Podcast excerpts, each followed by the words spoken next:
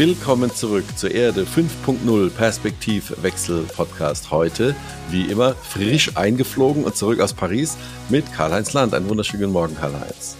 Ja, frisch ein mit Zug gefahren. Ah, ja, Entschuldigung, ja. Zugstolz. Ja. Das geht viel besser, ja. Äh, danke, guten Morgen, Roland. Willkommen zurück, bin gespannt, was du zu erzählen hast. Heute ja. beschäftigen wir uns äh, mal wieder äh, mit dem Thema Fachkräftemangel. Wir hatten es schon eingekreist. Bevor ich jetzt unseren Gast vorstelle, möchte ich es kurz einleiten. Wir hatten schon über Einwanderung und entsprechende Gesetze, äh, Notwendigkeit, dass Deutschland ein Einwanderungsland wird, gesprochen. Wir haben darüber gesprochen, die ganz offensichtliche Lösung, nämlich best ausgebildetste Mütter zurück in den Beruf oder in den Beruf zu kriegen und die Vereinbarkeit von Familie und Beruf in der Folge mit Kiwi-Falter, was auch sehr toll war. Heute sprechen wir äh, über einen anderen Ansatz, der eigentlich auch vollkommen offensichtlich ist. Und bevor wir da ins Detail gehen, willkommen Robert Fahle. Grüß dich. Guten Morgen, hallo. Äh, Robert ist ja äh, Berater und äh, beschäftigt sich mit dem Thema 50 plus. Wir werden da heute noch etwas mehr zu lernen. Ähm, er hat auch mit seinem 50 plus Programm einen Preis gewonnen. Alles, das werden wir heute erfahren und äh, ich freue mich schon sehr auf das Gespräch. Gehen wir zuerst mal in die Themen des Tages rein. Ähm, bevor wir durchstarten mit 50 plus, ich glaube, wir sind alle über 50, ja, starten wir erstmal mit den Themen des Tages. Karl-Heinz, was sind für dich heute ja. die Themen des Tages? Ja, also, liebe Zuhörer, Roland, ihr habt es alle schon bemerkt. Ich versuche ja seit einigen Wochen unseren Podcast Erde 5.0 Perspektivwechsel mit überwiegend guten Nachrichten zu beginnen. Ja, ja Daher ja, weniger Putin, weniger Corona und Krieg in der Ukraine und weniger Unterdrückung im Iran. Wobei wir natürlich immer über die, die Themen auch sprechen wollen. Aber fangen wir mal mit einer richtig schönen Geschichte, einer unglaublichen guten Nachricht an. Andrew mhm. Tate, ein polizeilich gesuchter, mutmaßlicher Vergewaltiger, Bandenkrimineller, Frauenhasser, Influencer und Frauenhändler, legte sich auf Twitter mit Greta Thunberg an. Er schrieb er per Tweet, How dare you?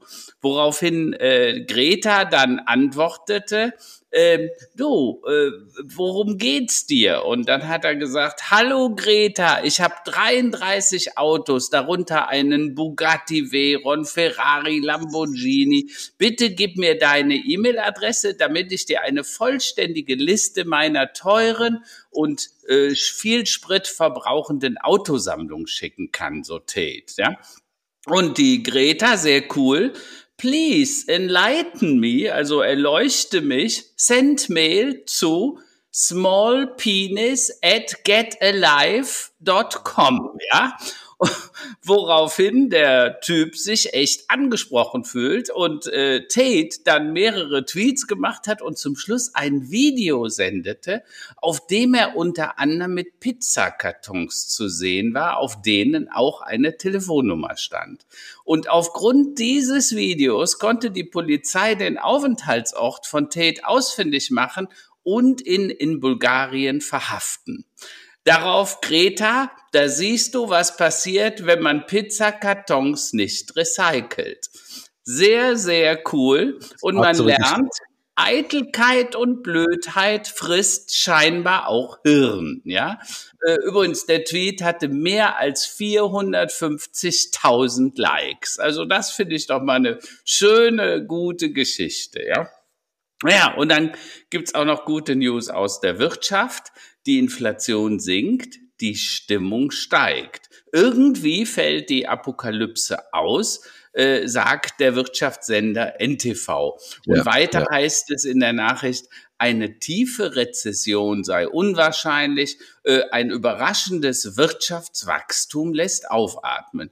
Äh, die Prognosen waren düster, die durch die russische Invasion in der Ukraine ausgelöste Energiekrise werde in Deutschland für heftigen Wirtschaftseinbruch bis hin zur Zerstörung ganzer Industrien sorgen, während die Inflation außer Kontrolle geriete und die Wohnungen kalt blieben, hieß es früher bei NTV. Ein Giftcocktail aus, wie sagt man, Materialmangel, gestörten Lieferketten, fehlenden Fachkräften, da sind wir ja bei unserem Thema heute, und exorbitanten Energiepreisen. Doch der Kollaps blieb aus, ja. Die deutsche Wirtschaft ist im vergangenen Jahr trotz aller Probleme um 1,9 Prozent gewachsen. Und das sieht dieses Jahr mittlerweile sehr viel besser, besser als befürchtet aus.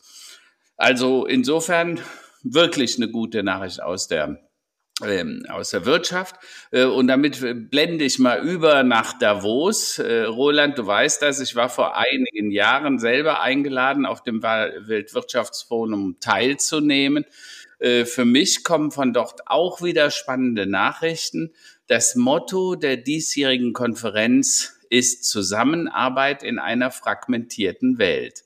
Ich finde wichtig, dass Zusammenarbeiten, ja, diese Togetherness, geht es doch da um die Frage, ist das das Ende der Globalisierung? Denn mit der Covid-Krise ist ja klar geworden, dass Effizienz nicht alles ist, sondern dass es auch um Resilienz in der Gesellschaft geht, meint das World Economic Forum. Ein Schritt weg von extremen Globalisierung kann deshalb auch eine Versicherung sein, die teilweise Verlagerung der Produktion von strategischen Gütern, wir haben darüber gesprochen, ne, Pharmazie, äh, mhm. kein Hustensaft, Lieferketten brechen zusammen, sei zwar wohl möglich teuer, könnte das Leben aber verlässlich machen und die aktuelle Risikoanalyse des WEF sagt allerdings auch, dass wir ein unsicheres und turbulentes Jahrzehnt voraus haben werden. Also insofern gute äh, äh, Nachrichten, aber auch die Krise als Chance wird scheinbar auch dort auf dem WEF erkannt. Das sind so meine Highlights des Tages.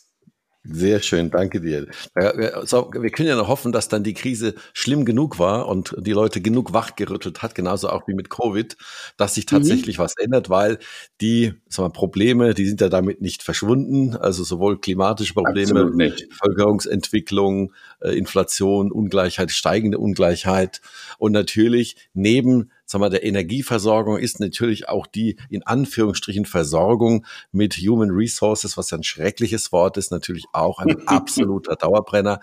Wer schon mal ein Geschäft geführt hat und Personal gesucht hat, äh, egal ob jetzt auch im Fachkräftebereich, äh, im akademischen Bereich, im äh, Softwareentwicklerbereich. Es ist wahrlich gesehen eine Katastrophe. Viele Industrien gehen sehr kreative Wege. Ähm, mhm. Ich kriege das selbst äh, mit, weil meine, meine Frau äh, äh vermietet ja diverse äh, Immobilien, auch äh, zeitweise. Mhm. Und das sind überwiegend jetzt Menschen aus der ganzen Welt, hoch ausgebildete Menschen, die zu Roche, zu BSF und anderen großen Firmen gehen und wirklich aus Brasilien, aus Indien, also wirklich aus der ganzen Welt herkommen und dann hier, sagen wir mal, äh, eingefaced werden in die Arbeitswelt. Ähm, das ist natürlich eine der vielen Möglichkeiten. Aber äh, Robert, äh, bevor wir ins wirklich unser Tagesthema heute, in unser gemeinsames Thema einsteigen, das habe ich jetzt fast schon abgeschnitten. Tages, Thema des Tages von deiner Seite aus. Hast du auch was, was dich heute besonders beschäftigt? Ja, tatsächlich. Und ähm, ähm, was ja jetzt so ein paar Tage uns schon mit dem neuen Verteidigungsminister jetzt beschäftigt hat, scheint ja jetzt gelöst. Und ähm, ich habe an mir selber gemerkt, aber auch an Diskussionen mit vielen Geschäftspartnern, das Thema Verteidigungsminister, das wäre für fünf, vor 15 Jahren kein großes Thema gewesen. Und plötzlich ja. werfen äh, sämtliche Haltungen, auch politisches, ganz bezaubernd zu beobachten, ähm, geraten ins Wanken jetzt plötzlich. Warum?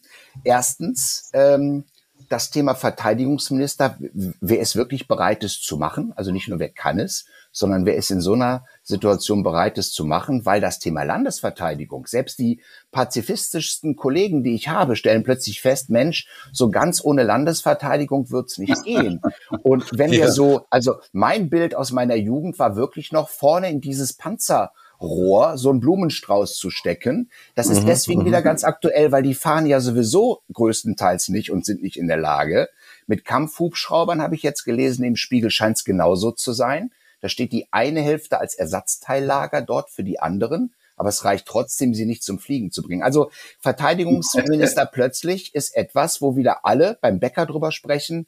Ähm, das zeigt einen gewissen Zeitenwandel nochmal von einer ganz anderen Seite aus In der Tat, absolut, in der Tat. Also absolut. Ganz gut, eine ganz, ja, Entschuldigung? Ja, übrigens dazu zwei Dinge. Also erstens, du hast natürlich vollkommen recht. Heute wird gesagt, der Verteidigungsminister sei das wichtigste Amt nach dem Kanzler, ja. Früher war das mal Wirtschaft, Arbeit und Soziales und ähnliches. Also insofern, da sieht man die Bedrohungslage. Aber ich möchte auch, weil du ja auch das Thema Arbeit, Facharbeiterkräftemangel und so weiter äh, genannt hast, äh, erinnern. HR ist eigentlich ein schreckliches Wort, ne? Human Resource. Also das ist wie Materialwirtschaft, ja.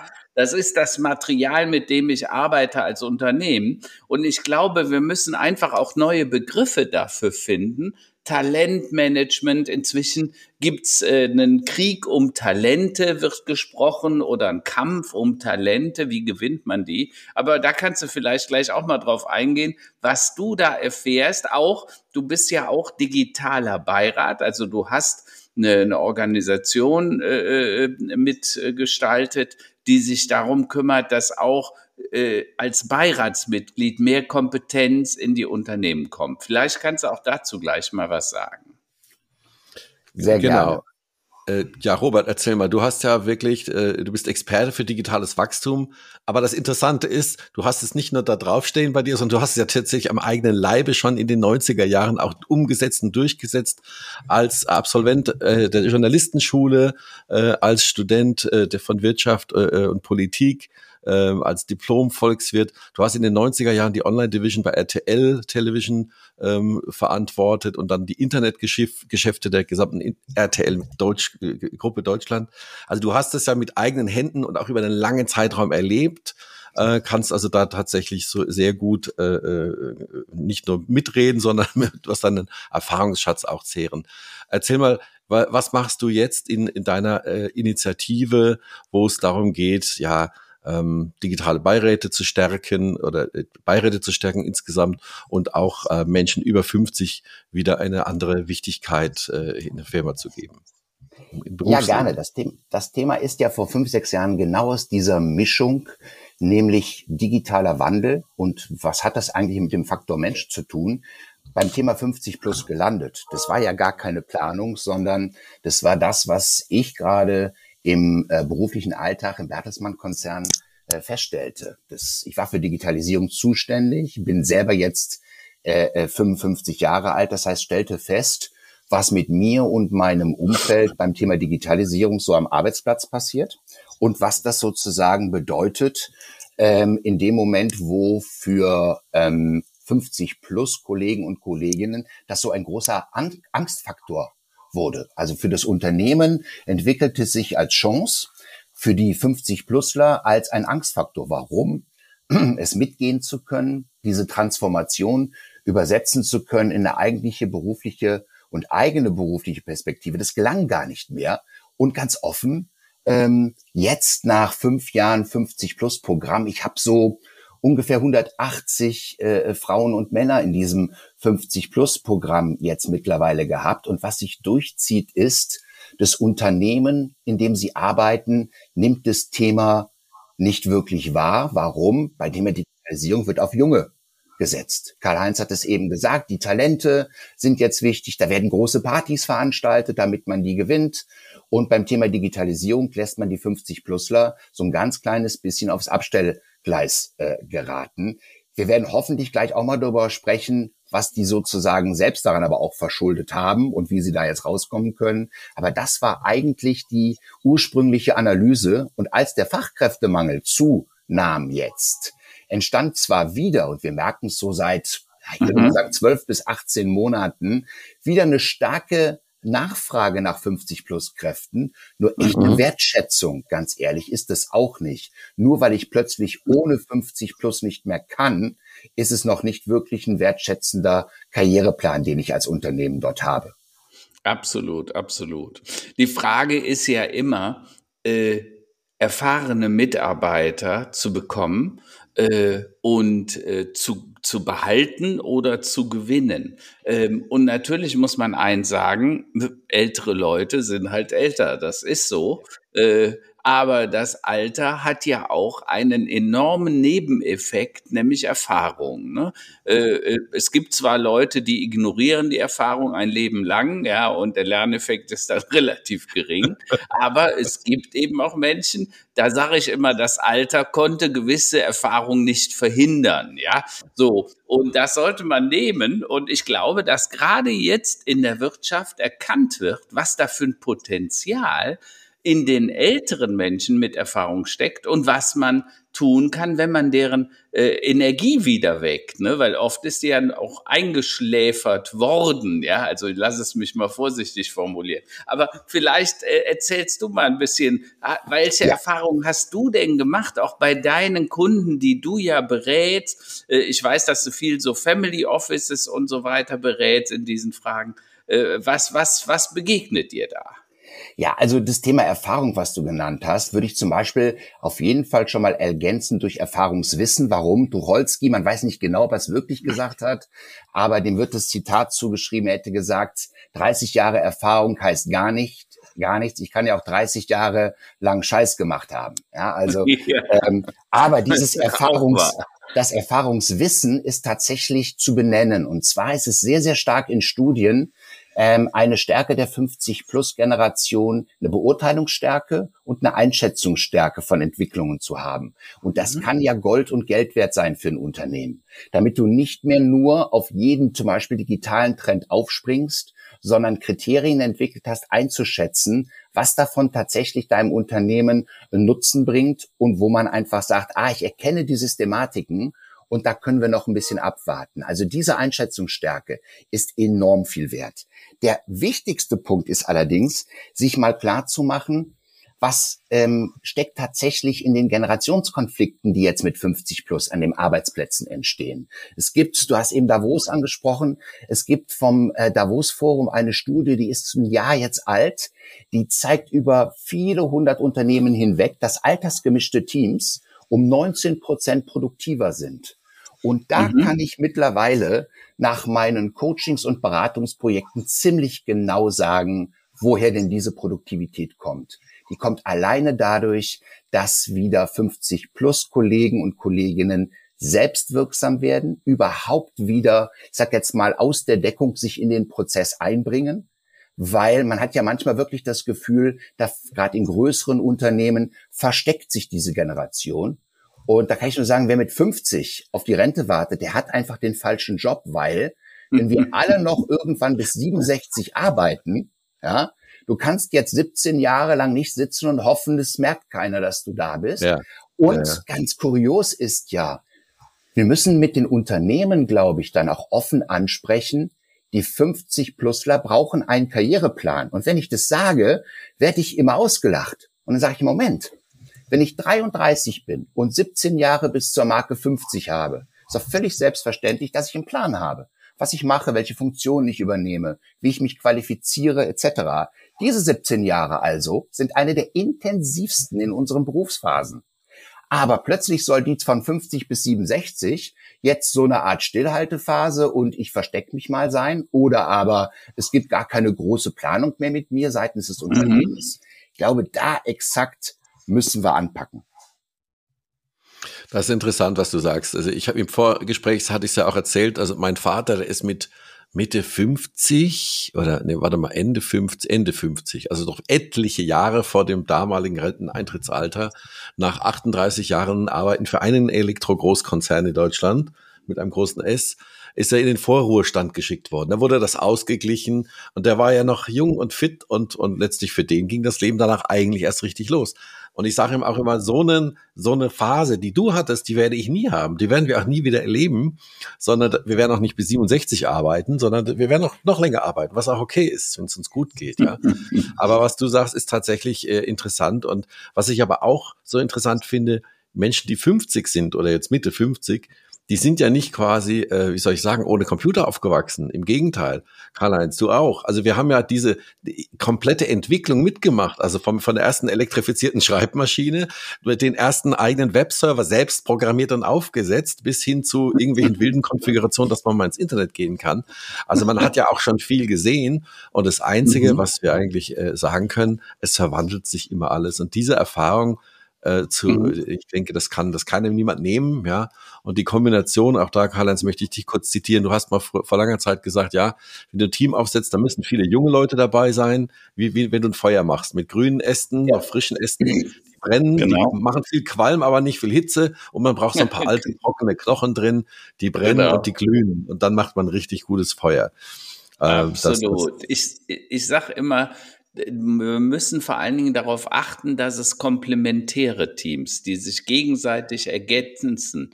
Ne? Also äh, früher, wenn man so Startups betrachtet hat, dann hat man oft nur auf die Technologie geguckt, zu wenig auf den Vertrieb oder das Marketing.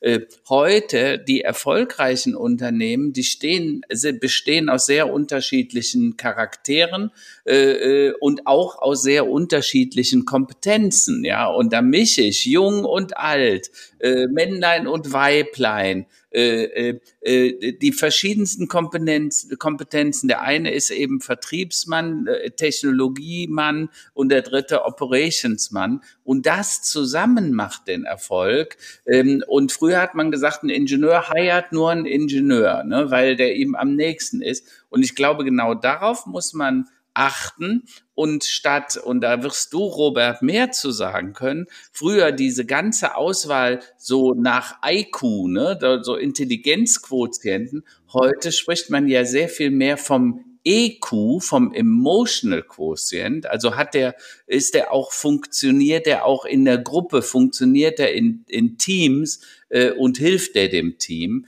Äh, und ich glaube, da äh, gibt's ganz wesentliche Verschiebungen. Das lernen jetzt viele, äh, natürlich auch unter Druck. Das ist so meine ja. Erfahrung. Robert. Ja, und und, und es vor allen Dingen auch wirtschaftlich messbar zu machen, hilft ja all diese Aufwendungen, die so ein Unternehmen jetzt auch in diesen äh, äh, Wandlungen und in diesen Mix-Teams, wie ich sie nenne, dann äh, zu investieren hat, auch zu rechtfertigen. Und für diese äh, altersgemischten Teams ist zum Beispiel ein ganz einfacher KPI der gegenseitige Wertbeitrag. Das ist ein ganz simples Modell, wo du unglaublich äh, gegenseitige Wertschätzung daraus entwickelst, indem man eben feststellt, in diesen Teams mal herauszuarbeiten, welchen Wertbeitrag, und du hast es gen genau gesagt, Karl-Heinz, eben der Einzelne, aber auch die jeweilige Generation fürs Unternehmen liefert, schafft extreme Akzeptanz im gemeinsamen Vorgehen. Und man darf ja eines nicht vergessen, und da tun sich einige 50-Plusler anfänglich äh, nachvollziehbar schwer, wir sind ja auch in Zeiten einer Agilität in den Unternehmen, die auch nochmal ganz andere Arbeitsweisen miteinander fordert. In diesen ganz hierarchischen Systemen, in denen wir ja teilweise alle drei mal aufgewachsen sind, da hättest du noch sagen können, ah, das Thema Zusammenarbeit, das lösen wir ein bisschen anders. Mhm. Da gibt's die Vorgesetztenebene, die ist weisungsbefugt und dann werden da Jahresziele verhängt und wenn du die erreichst, prima, wenn nicht, müssen wir sprechen. So funktioniert es ja Gott sei Dank heute gar nicht mehr, aber da muss man eine konkrete Hilfestellung leisten. Und was mir in dem, in dem Programm, was ich entwickelt habe für 50 Plus so wichtig war, ist nicht immer dieses Thema, schön, dass wir mal drüber gesprochen haben, sondern einen konkreten Anpack. Also wirklich etwas, wo du sagen kannst, das steht an und das ist im weitesten Sinne äh, neben der Qualifizierung äh, ähm, der 50 Plusler genau, was wir gesagt haben, diesen gegenseitigen Wertbeitrag ermitteln und sich auch immer darüber im Klaren sein, was an Digitalisierung kommt das hört ja nicht mehr wieder auf. Das geht ja nicht mehr wieder weg. Also stellt euch dem, und da muss man auch selbstkritisch sagen, da war nicht immer jeder 50-Plusler und ist es bis heute bereit, sich eben auch zu verändern. Also du erlebst Dinge, wo man sagen muss, ein Vorgesetzter, der zwar digitale Teams verantwortet, aber sich fachlich mit denen nicht beschäftigt, das darf nicht mehr gehen. Und da kann ich ja, wie gesagt, bin selber 55, war immer auch für berufliche äh, Themen zuständig wie Digitalisierung und Innovation. Aber ich habe sehr früh gelernt, zieh dir die Gummistiefeln an und geh in den digitalen Keller, dort wo im Maschinenraum gearbeitet wird um das zu verstehen. Und den Tipp würde ich immer jedem geben. Gerade die Führungskräfte müssen weg von der Vorstellung, sie delegieren. Ja, Digitalisierung lässt sich nicht delegieren. Da delegierst du dich nur selber ja. mit raus. Sehr gut. Und ja, ich habe ja. ja zum Beispiel, ich habe ja zwei so hauptberufliche Lehrbeauftragte zu Hause, die mit mir also Digitalisierung live machen sehr viel mit Humor, was meistens darin endet, äh, man lacht über mich und das sind meine Kinder. Ja, also meine, meine, meine 15-jährige Tochter lebt natürlich in einer digitalen Welt. Da, die braucht manchmal ein bisschen, um meine Fragen zu verstehen. Ähm, aber äh, mein Sohn beispielsweise, 19, studiert digitales Management und arbeitet in einer Digitalagentur. Der ähm, ist schon ein ganz wichtiger Sparringspartner für mich. Und das finden ja alle wenn du keine Kinder hast, geh zu jüngeren Mitarbeitern. Aber diese Bereitschaft, diese Veränderungsbereitschaft, die musst du haben. Sonst bist du nicht mhm. mehr wettbewerbsfähig. Absolut, absolut. Was mir ja auch oftmals auffällt in der Zusammenarbeit äh, in Teams mit Jüngeren, äh, mit, mit Berufsstartern, Absolventinnen, Absolventen, ist ja, dass auch oftmals äh, wir haben oft über das Thema Purpose auch gesprochen und Führung gesprochen. Es ist ja auch oft ein Vakuum da oder eine Orientierungslosigkeit. Also außer, dass man jetzt sagt, ich bin jetzt hier und wir machen hier Party ab und zu äh, und es gibt eine Tischtennisplatte. Ähm, also so seine Arbeit zu strukturieren und äh, seinen Tag zu strukturieren und wirklich mhm mit Erfahrung ähm, an Projekten zu arbeiten. Äh, da mhm. wird auch oftmals Führung benötigt, im, im besten Sinne, die dann eher so ein äh, ja, Anleiten oder eine Art Mentorenrolle dann auch von, äh, sagen wir mal, 50 plus Mitarbeitenden dann äh, äh, abverlangt, was ja auch richtig ist. Aber natürlich nicht von oben herab und delegieren, sondern tatsächlich so in einem Team und auf gleicher Augenhöhe. Und was du gerade sagtest, Robert, das kann ich total bestätigen. Also dieses, ähm, wir sind nicht diejenigen, die jetzt anfangen, auf TikTok irgendwie funny Stuff zu machen. Also könnte man auch machen, aber das passt nicht zu uns, ja. Äh, oder auf Instagram uns schön darzustellen und irgendwie äh, Influencer zu werden für irgendwelche Schmucksachen. Das ist ja Quatsch, ja. Also das können andere Altersklassen für ihre Bereiche natürlich viel, viel besser. Aber es gibt genug Punkte, ich denke, das sind äh, 50 plus Mitarbeitende ähm, sehr, sehr wertvoll und sehr, sehr hilfreich. Aber du hast natürlich auch recht, manchmal muss man ihnen auch, ich sage jetzt mal, den Stock hinten rausziehen und sie mal in den Maschinenraum schubsen und sagen, jetzt mach einmal selbst kaputt, baust wieder selbst auf und dann hast du verstanden, wie es dann äh, in, auf der Basis auch funktioniert. Sehr schön. Ja, und und, und Roland, was du sagst, ist ein ganz entscheidender Punkt. Wir sprechen ja heute über Fachkräftemangel und wir sprechen ja auch wirklich, ich sage mal, wirklich systematisch und äh, volkswirtschaftlich äh, zu lösen. Und da sind zwei Punkte ganz wichtig. Du, natürlich hast du 50 plus auch ist oft so eine Mischung von der eigenen Haltung her, so eine Mischung aus Rechtfertigung und Selbstbeweihräucherung aufgrund der eigenen beruflichen Verdienste. Ja, und ja, weißt ja, du, wen das am meisten abhält? Die, ich sag jetzt mal, Nachwuchskräfte. Und ja. kurioserweise habe ich gerade mit dem Finanzchef eines wirklich sehr großen deutschen Unternehmens das Thema Twin Leadership entwickelt. Er selber machte den Vorschlag, Führungspositionen mit einem jüngeren Nachwuchs äh, mit einer jüngeren Nachwuchskraft ähm, zusammenzusetzen mit einer erfahrenen Führungskraft. Warum? Er merkte beides. Die 50-Plusler mhm. wurden nicht mehr wirklich aktives Unternehmen. Die haben offen gesagt nicht mehr performt. Und die Jüngeren wanderten ab, weil wenn du irgendwann mal nach drei, vier Jahren merkst, du kannst machen, was du willst. Karriere wird ja bei den jüngeren Leuten Gott sei Dank heute auch anders definiert als einfach nur hierarchischer Aufstieg. Aber die wollen Gestaltungsmöglichkeiten etc. Aber da sitzt immer einer, der kann es budgetseitig, hierarchisch etc. Äh, kann das verhindern. Dann bringen die doch beide in die Verbindungen. Ich fand es so spannend, dass es vom Finanzchef kam. Denn klar ist dir schon, das kostet natürlich Geld wenn du 60 Führungspositionen, und da ging es bei ihm darum, doppelt besetzt, dann musst du dir darüber im Klaren sein, ähm, dass das, das kostet natürlich auch Budget. Aber wer das zum Beispiel super verstanden hat, in Deutschland gibt es sowas noch nicht, ähm, aber in der Schweiz gibt es eine Unternehmer, eine Arbeitgeberinitiative, Fokus mhm. 50 Plus. Ja, und die machen genau das und zwar als Arbeitgeber. Die haben total verstanden, dass die einzige Ausbaureserve beim Fachkräftemangel, die sie haben, neben, ihr hattet eben schon gesagt, ihr hattet Sonderpodcasts schon zum Thema Einwanderung, das Thema eine Frauen in Teilzeit sind ja per se auch mal eine Ausbaureserve. Nur ganz im Ernst, dann brauchst du in Deutschland auch die Kinderbetreuungsplätze etc. Die andere mhm. relevanteste Ausbaureserve ist 50 plus, aber dann musst du es auch anders hinkriegen als mit ein bisschen äh, äh, ähm, äh, Betonung von Purpose und ihr seid uns wichtig. Hier braucht's ja. Programme, hier braucht's fordern und fördern. Und ja. ähm, ansonsten, du kannst es in Zahlen ziemlich klar ausdrücken. Du hast jetzt schon 30 Prozent Anteil in den meisten äh, Belegschaften von 50 plus. In einigen schon 38 Prozent zeigen die neuesten Studien. Das mhm. ist genau das, was du in den Griff kriegen musst, weil sonst ja. läuft dir das vom Fachkräftemangel her genau in die Ein äh, Einbahnstraße, die du nicht brauchen kannst in den nächsten Jahren. Ja. Jetzt natürlich auch hier mal ganz offen gesprochen, das Problem wurde ja produziert vor mehr als 40, 50 Jahren, weil ein wesentlicher Punkt ist, die Bildungspolitik. Also wohin haben wir die jungen Menschen ausgebildet? Welche Bildungsangebote gab es? Ähm, inzwischen, ich habe das letzte Woche äh, ja schon mal gesagt, die Bildungspyramide hat sich quasi umgedreht. Also wenn früher irgendwie fünf bis zehn Prozent aufs Gymnasium gingen und dann in, in Studium, dann sind das heute zum Teil 50 Prozent, zumindest was die weiterbildenden Schulen angeht. Und äh, damit wird es natürlich eng. Also Thema Fachkräftemangel, vor allen Dingen im Handwerk. Ne? Äh, wenn die Leute halt alle vorhaben zu studieren, dann äh, gehen halt weniger Leute ins Handwerk. Und das Handwerk schien scheinbar auch lange nicht sehr attraktiv. Jetzt ist halt die Frage, wie kann man aus dieser Kiste rauskommen?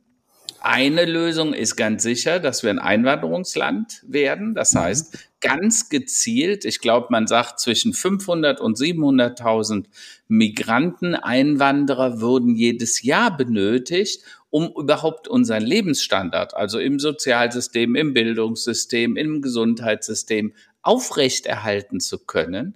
Denn Leute wie ich, ich werde jetzt äh, diesen Monat äh, 61, die scheiden ja irgendwann mal aus. Ne? Wie gesagt, ich weiß nicht, ob es vor 80 passiert, aber äh, da gibt's ja unterschiedliche Theorien. Äh, äh, mit 65 sollte ja eigentlich Schluss sein, vielleicht auch erst mit 68, aber lange Rede, kurzer Sinn. Wir müssen uns überlegen, wie wir diese Babyboomer, die jetzt aussteigen werden, und das sind viele, wie wir die kompensieren und durch andere Kräfte, Fachkräfte und Arbeitskräfte ersetzen können. Ja. Ähm, und, ja. und ja, super wichtiger Punkt. Vor allen Dingen rechnerisch. Karl-Heinz, sind wir im Moment bei 70, 71, wenn, also Jahren ausscheiden. Mhm. Da geht's jetzt nicht darum, ob du das körperlich schaffst. Da dürfen wir auch bitte nicht immer von Bürokräften ausgehen. Der Dachdecker merkt natürlich sogar schon vielleicht ab 55, dass er, und dieses Konzept setzt sich immer mehr durch im Ausland, eine sogenannte mhm. Bogenkarriere braucht. Bogenkarrieren heißt, du hast normalerweise so ein Thema Entwicklung zu immer mehr und Aufstieg und mhm. etc. Und es darf jetzt kein negativer Effekt sein, dass du zum Ende deiner beruflichen Laufbahn eventuell aus bestimmten Tätigkeiten rausgenommen wirst, dass der Dachdecker vielleicht mit in der Angebotskonzeption der Ältere eher mit seiner Erfahrung ist und nicht mehr jeden Tag da oben mit rumkrabbelt äh, äh bei Wind und Wetter. Und solche Bogenkarrieren gibt es in ganz, ganz vielen äh, Bereichen, sind aber in Unternehmen oft noch verpönt. Und zwar mhm. denkst du, ah, jetzt stellen sie mich aufs Abstellgleis. Warum? Weil es auch wirklich so wirkt. Plötzlich merkst du, ich hatte das selber. Bei bestimmten Meetings im Konzern warst du dann nicht mehr damit dabei. Ja, vielleicht, weil sie dachten, bei Social Media kannst du jetzt keinen Beitrag mehr leisten, etc. Du musst mhm. es, wenn natürlich wirklich in ein Programm und in einen Karriereplan äh, kippen. Und wenn der transparent ist und wenn die anderen am Arbeitsplatz auch merken, du wirst nicht aus dem Spiel genommen, sondern du bekommst eine Spezialistenrolle und die ist sehr, sehr wertschätzend äh, äh, dann, dann kann sowas auch äh, funktionieren. Aber das ist, Bogenkarrieren sind noch äh, ungewohnt ähm, in deutschen Unternehmen. Ähm, und nochmal zu dem Thema 70, 71, wenn das wirklich das Alter ist, zu dem wir im Moment rechnerisch arbeiten müssten, um wenigstens einigermaßen den Fachkräftemangel ein bisschen in den Griff zu kriegen, dann braucht's hierfür natürlich auch eine Begleitung, die im Moment komplett fehlt. Also nennen wir mal ein Unternehmen, in dem die Personalabteilung ähm, die äh, ab 65-Jährigen mit einem neuen Paket versehen kann. Das gibt's in der Realität nicht. Was schon toll ist, es gibt ein großes Unternehmen in der Chemiebranche, das gibt den Mitarbeitern in der Berufsphase 2 nicht einfach nur ein Abfindungspaket, sondern vermittelt sie in andere Unternehmen. Der Konzern zum Beispiel nimmt sich seine Experten und vermittelt sie zusammen mit dem Bundesverband für mittelständische Wirtschaft in mittelständische Unternehmen. Da ist nämlich vielleicht der Abteilungsleiter Controlling von diesem großen Chemiekonzern, ist als CFO in einem mittelständischen Unternehmen höchst begehrt. Aber, und das ist ja in meinem Programm eine der Hauptpunkte, du kannst die nicht einfach sich im Unternehmen verändern lassen oder sogar eventuell ihnen berufliche Alternativen da draußen anbieten. Die Menschen, die bei mir in dem Programm sind, brauchen auch eine Neupositionierung für sich. Die müssen ja. ganz offen adaptiert mhm. werden. Die haben mhm. sich ja mhm. auch 30 Jahre lang nicht mehr beworben. Die, ihnen macht auch Angst. Ähm, eine meiner Lieblingsübungen ist, such doch mal eine Stelle raus, die was für dich wäre. Und die finden gar keine. Warum? Diese Anforderungen, die da stehen, da steht da für unsere Generation, naja, also du solltest agile Scrum-Prozesse betreuen können und Kanban äh, äh, einführen. Ja, klar. Da, da bewirbt er sich natürlich schon gar nicht mehr. Ja, ja klar. Also, das ist, da wollte ich nämlich gerade mal einen Zwischenruf machen und auch einen kleinen Perspektivwechsel einführen. Bitte. Wir reden ja jetzt die ganze Zeit davon, äh, ja, 50 plus, das ist ein Teil der Lösung für den Fachkräftemangel. Ich stelle jetzt mal folgende gewagte Theorie auf. Also, der 50 plus Mitarbeiter in einem Großkonzern der will eigentlich gar keine Veränderung. Der hat quasi seine Schäfchen halbwegs im Trockenen. Ähm, der beschäftigt sich in seiner Freizeit vielleicht dann mit dem Bau einer Gartenküche, mit Triathlon oder mit seiner Modelleisenbahn. Und er hat gelernt in einem Großkonzern, wenn ich mich nicht bewege und möglichst nicht auffalle, dann kann ich hier noch irgendwie meine Zeit absitzen. Und er hat auch gelernt in der großen Organisation, wenn ich nichts riskiere, dann kann auch nichts passieren oder relativ wenig mhm. passieren. Okay. Was natürlich ein absoluter Trugschluss ist, das haben wir gemerkt. Ganze Industrien werden hinweggefegt und verändert. Also ich würde jetzt mal die Theorie äh, aufstellen, die brennen ja gar nicht mehr. Und jetzt ja. wollen wir die quasi abschieben in ein Mittelstandsunternehmen oder sonst woanders hin. Und dann kommt da so ein, einer angeschlurft und sagt so, ah, das habe ich aber früher immer anders gemacht. Also, mhm. Robert, wie schaffen wir das denn, die Menschen aufzurütteln? Haben wir da nicht eigentlich die, die ja eigentlich faktisch gesehen arbeitslos wären, die wir dann irgendwie aufpumpen müssten, neu lackieren müssten und dann irgendwo anders hinstellen? Ja, du hast ja, das ist interessant, was du sagst, weil das war ja tatsächlich bis vor einigen Jahren so. Es war sogar noch schlimmer. Man ja. hat ja auch in einigen Unternehmen einen gewissen Jugendkult gehabt, der die 50-Jährigen in dieser Haltung, die du beschrieben hast, Roland, sogar bestätigt hat. Komm, ich falle hier nur nicht auf und es wird schon noch bisher gehen. Das bis zur Rente schaffe ich auch noch. Jetzt merken ja. die, die größte Gefahr ist erstens tatsächlich Digitalisierung. Mhm. Ja, also wenn du da nicht eine Neupositionierung einnimmst im Unternehmen, dann passiert horizontal und vertikal gar nichts mehr für dich, außer mhm. dass du irgendwann merkst, es führt jemand ein Gespräch mit dir, mit welchem Paket du eventuell rausgehen könntest. Und ganz mhm. offen, mhm. das würde ich mir jetzt mit 56, 57 ähm, auch nochmal überlegen, ob ich das alles über mich ergehen lasse. Ich glaube, diese Selbstwirksamkeit, und Roland, du darfst ja. eins nicht unterschätzen. Es ist, die Leute, die bei mir in dem Programm sind, sind extrem frustriert, dass sie nicht mehr im Einklang mit ihrem Wertesystem schon seit Jahren arbeiten.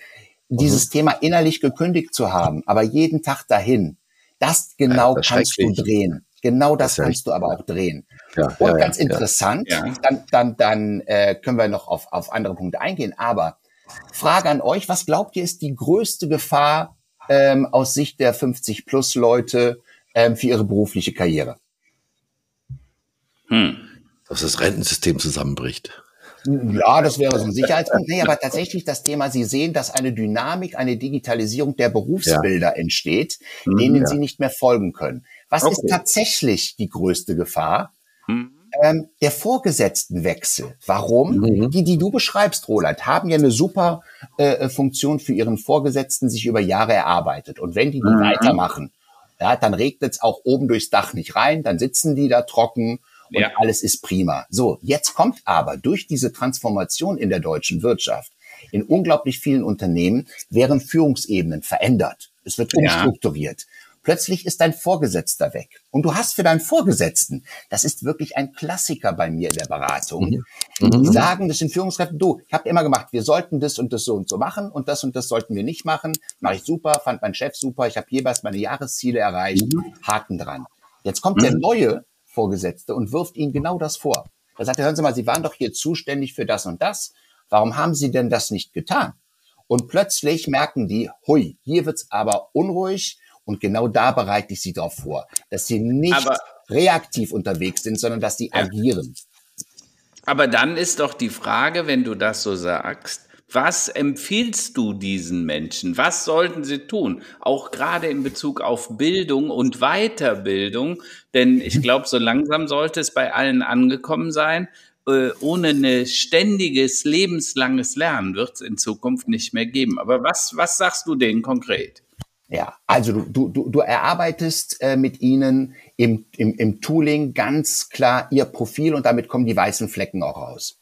Na, also natürlich machst du es über Stärken, aber du machst es auch über die Themen, wo sie sich nachqualifizieren müssen. Und da muss man wirklich sagen, mhm. sind fast alle Unternehmen zu bereit, wenn du proaktiv darauf zugehst. Ich habe noch nicht mhm. erlebt, dass wenn du sagst, und übrigens, es gibt ganz viele kostengünstige Angebote, sich beim Thema zum Beispiel Digitalisierung, agile Arbeitsmethoden so weit fortzubilden, dass du zumindest mal ans Thema rankommst.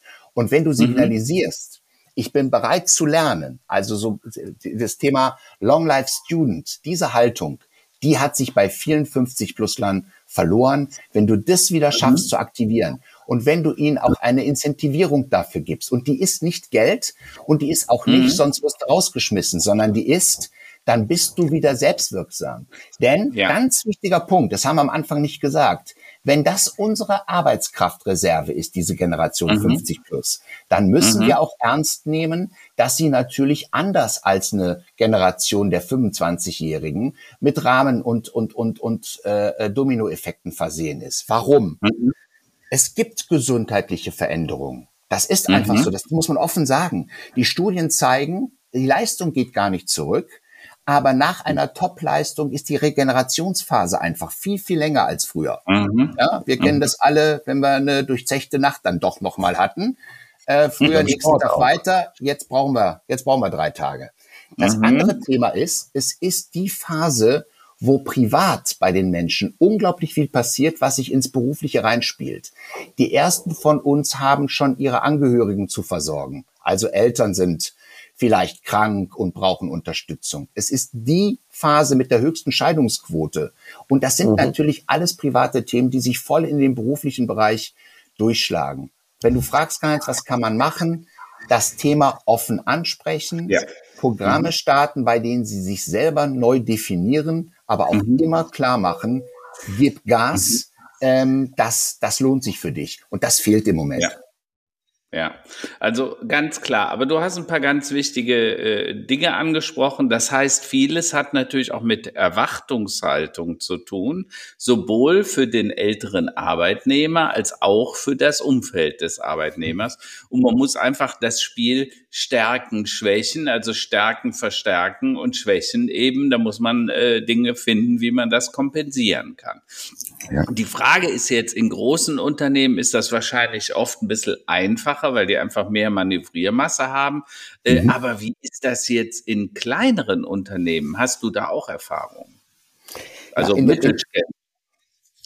Genau, also die, die Mittelständler haben eine große Chance, wenn sie sich sozusagen über ihre äh, äh, Verbände zum Beispiel zusammenschließen, weil es macht keinen Sinn, große Maßnahmenpakete zu starten für das Unternehmen mit 20 Mitarbeitern, wovon vielleicht drei äh, 50 äh, äh, Plusler sind, sondern da gibt's einige Initiativen über die Verbände. Ähm, es wird sogar von der Bundesagentur für Arbeit gefördert. Ähm, Witzig ist nur, das nehmen nur ganz wenige in Anspruch. Es ist sogar so, ich habe es selber erlebt, in einer Firma ähm, ist die Veranstaltung für die 50-Plusler im letzten Moment noch abgesagt worden. Ähm, ja. Warum? Je nach Unternehmenskultur ist ein offenes Angebot, beschäftige dich als 50-Plusler doch mal mit deiner beruflichen Zukunft, wird mhm. von, da wo ein Betriebsrat ist zum Beispiel, als Moment, ihr wollt die Leute vorbereiten auf einen Ausstieg. Also ihr wollt sie ah. rausdrängen empfohlen. Okay. Das heißt, man muss hier noch ganz viel Aufklärungsarbeit leisten ähm, und die Angebote ähm, ähm, okay. ähm, definieren. Und es wird nur funktionieren, wir hatten es ganz am Anfang, wenn du deutlich mhm. zeigen kannst dem Unternehmen, mach es, weil deine Produktivität steigt. Nur das wird das Argument sein. Mhm. Alles andere sind so Soft-Faktoren, ähm, das wird ja, nicht funktionieren. Aber du hast ja vorhin noch mal gesagt, Hauptänderungsgrund äh, für Verhalten und äh, Organisation ist tatsächlich der Einflussfaktor Digitalisierung. Ich habe ja. das ja mal in meinem ersten Buch damals digitaler Darwinismus, ne? Also mhm. passt dich an oder stirb, adapt or die. Das war damals quasi so der Querverweis. Äh, und jetzt sind wir da, dass es auch die letzten Unternehmen verstanden haben. Sie tun sich teilweise nur schwer mit der Veränderung. Also wie kann der kleine Einzelhändler auf dem Land das Digitale machen und gegen Amazon bestehen? Ne? Und mhm. äh, auch hier gilt das, was du gesagt hast. Es geht nur durch Zusammenschlüsse. Man muss gemeinschaftlich was tun, weil einer alleine ist nicht attraktiv und stark genug gegen die großen GAFAs, die Amazons, die Zalandos und so weiter anzustinken. Und so gilt das ja in vielen äh, Bereichen.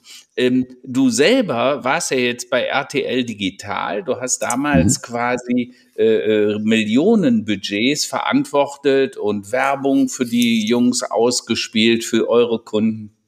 Wie bist du denn damals damit umgegangen? Weil mal ganz unter uns, am Anfang gab es ja noch gar keine Smart-TVs, wo man auch mhm. ein bisschen mit Cookies spielen konnte oder äh, Werbung ausspielen konnte, die wohl möglich personalisiert war. Äh, da hast du ja viele Dinge miterfunden. Erzähl mhm. mal, wie war das denn für dich? Ja, ich war, ich war vergleichsweise ja sehr früh schon in der Situation, in so einem großen äh, ähm, Fernsehsenderverbund immer das zu machen, was unwichtig ist und kein Geld mhm. verdienen. Mhm. Denn das ist ja immer so am Anfang. Die neue Entwicklung ja. hat natürlich fürs Kerngeschäft gar keine Bedeutung.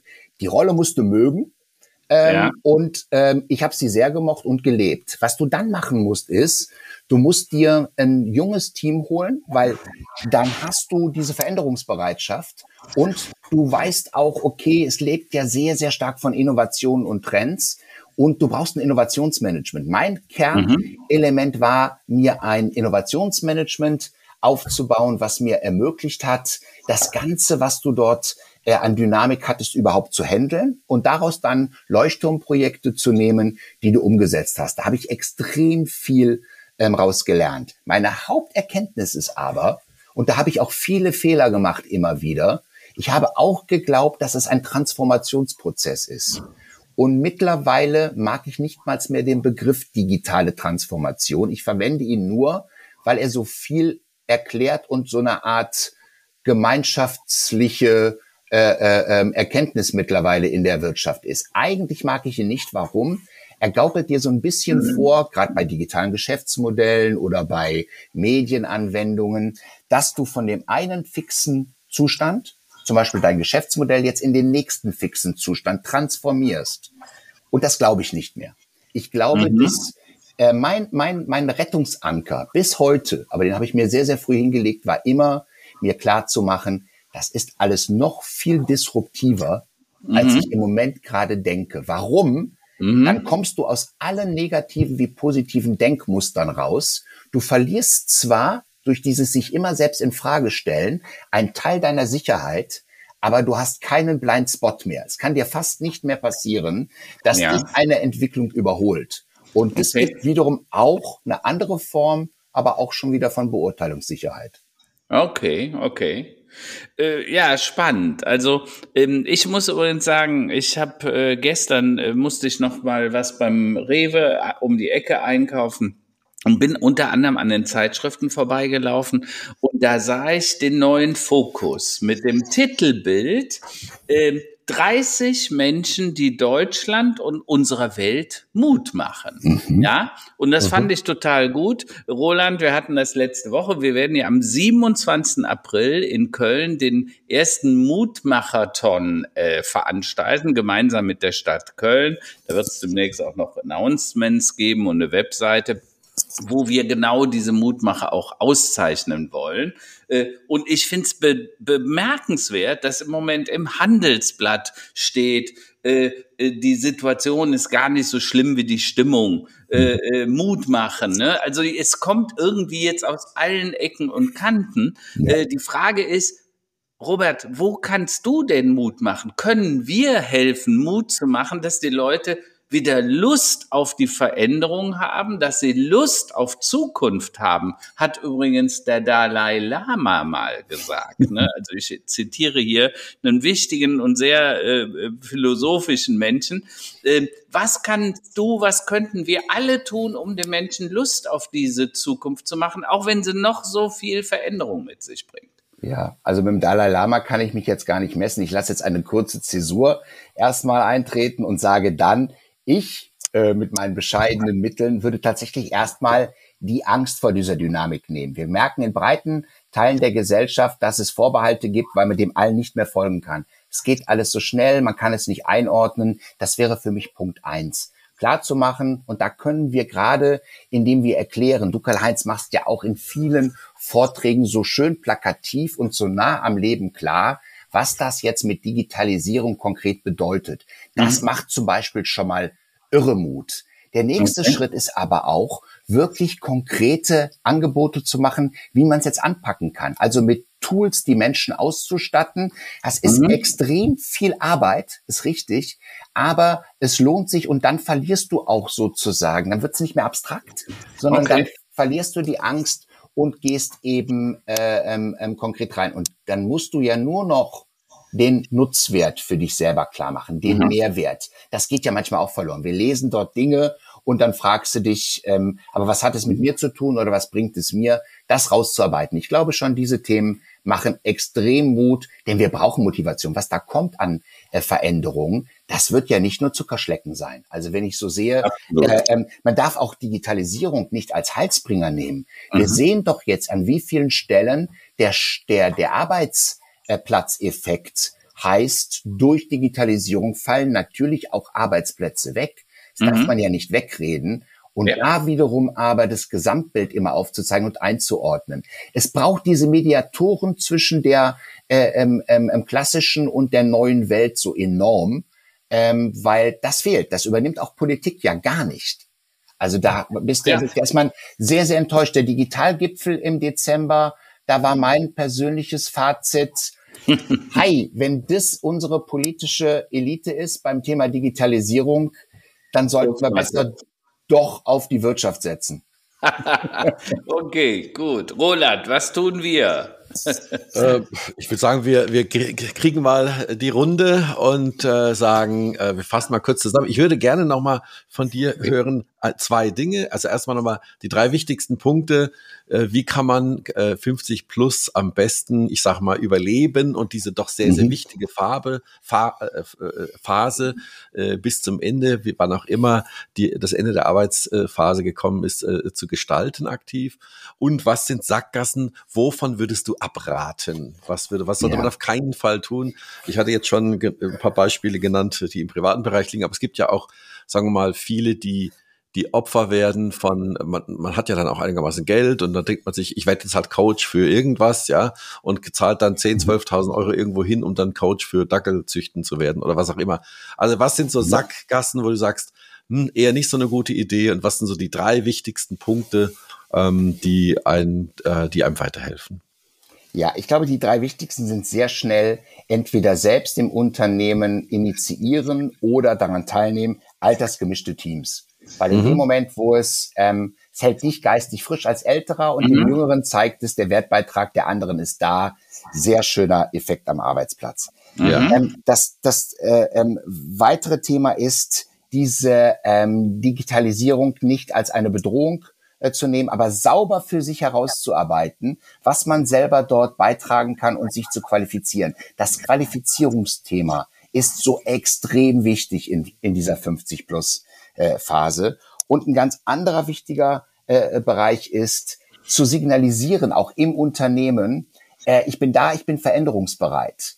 Ja, es ist auch ein taktischer Trick. Du wirst kein Unternehmen erleben, was auf so ein Angebot nicht einsteigt. Sobald du mhm. aber in dieser zurückhaltenden, ich sag jetzt mal, ich verstecke mich mal Haltung bist, wirst du einfach nur irgendwann Äh, wenn du Glück hast, kriegst du noch einen äh, Aufhebungsvertrag. Ansonsten bist du einfach gemäß Sozialplan bei der nächsten Runde dabei. Also diese drei Sachen aktiv zu werden, das ist äh, das Wichtigste. Und bei den äh, Sackgassen, ich glaube, dass ähm, dieses Thema ähm, bei Führungskräften merkst du es ganz, ganz deutlich. Ähm, über Hierarchien es aussitzen zu wollen oder spielen zu wollen, dass das einfach nicht mehr funktioniert. Selbst dort, wo es die Hierarchien noch gibt, die sind massiv unter Beschuss im Moment. Wenn du agile Arbeitsmethoden äh, äh, einführst, ist Hierarchie wirklich keine Qualifiz Qualifikation mehr. Und ähm, im, im Harvard Business Manager gestern auf dem Titelblatt ist das Thema für Führungskräfte weniger BWL, mehr Empathie. Ich glaube, wenn du das nicht einhältst, du hast nach der Sackgasse gefragt, wenn du als Führungskraft glaubst, du kannst es über Hierarchie aussitzen, dann bist du ein Auslaufmodell. Ja. Okay. Super. Gut, dann können, kommen wir zu unserer be äh, beliebten Abschlussrubrik äh, der Tops und Flops der Woche. Karl-Heinz, äh, möchtest du beginnen oder wollen wir den Robert beginnen nee, lassen? Äh, der Robert, fangen fang wir mit dem Robert an. Letztes Mal hieß es immer, ich habe die Tops dann weggenommen. Das will ich auf keinen Fall. Nein. das kann natürlich jetzt immer noch passieren. Aber ja, ich hatte im Grunde genommen ähm, als Top tatsächlich, was ich gerade sagte, ähm, dieses, dieses, bei mir war dieser Effekt gestern zu sehen, Titel vom Harvard Business Manager, können Sie CEO?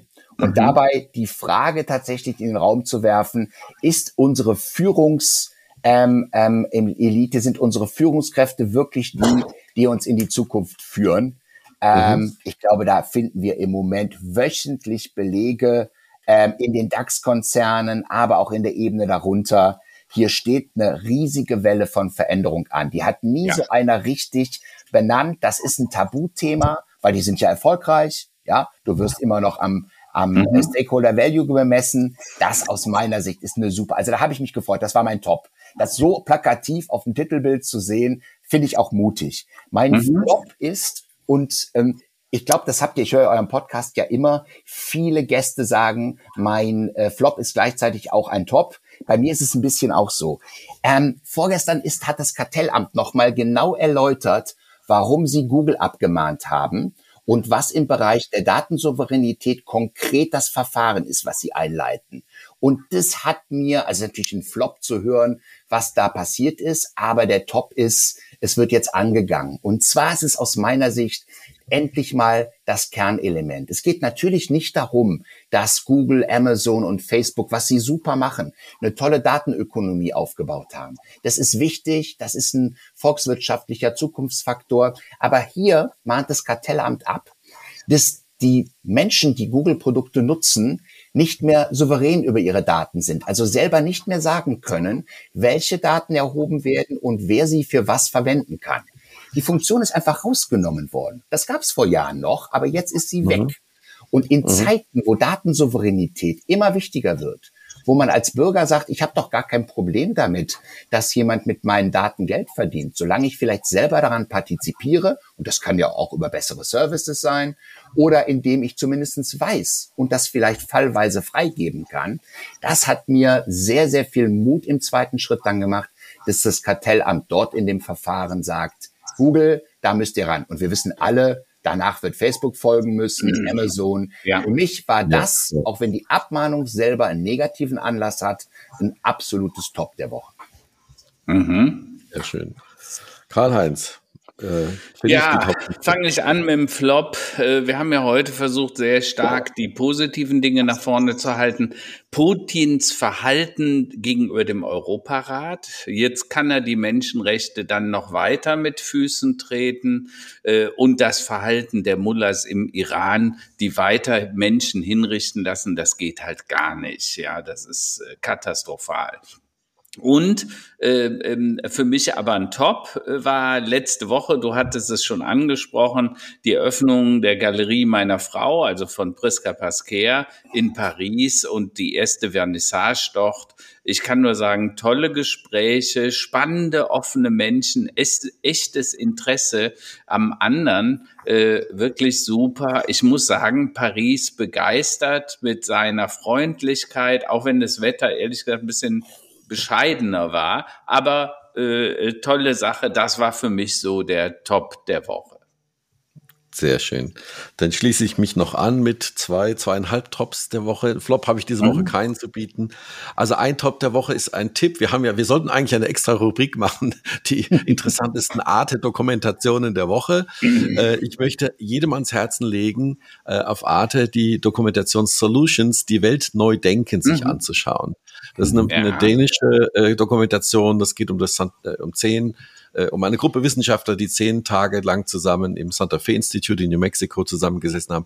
Sehr, sehr interessant. Alle Dinge, mhm. über die wir hier viel sprechen, aber auf einer viel noch educated wissenschaftlichen Ebene. Ja. Sehr, sehr gut. Äh, aber es geht um Lösungen, um Zuversicht. Wie können wir denn Super. die Welt gesellschaftlich, klimatisch, politisch wieder zusammenführen?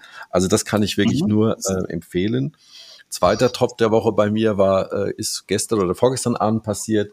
Äh, ich gucke schon seit Wochen. Mein Sohn möchte natürlich das machen, was alle Kinder machen wollen mit acht Jahren. Spieleentwickler werden, zocken, programmieren lernen, all diese Dinge. Und ich gucke schon seit Wochen, ach, was gibt's denn da für Kurse online? Wie kann man das am besten ja. regeln? Aber das, ich vergesse es immer mal so ein bisschen. Und gestern kommt er hier runter. Ich habe noch gearbeitet und mit einem kam hier mit einem Stechschritt rein, hat mir was unter die Nase gehalten und gesagt, das möchte ich, das buchst du mir jetzt. Das ist genau mhm. das, was ich möchte.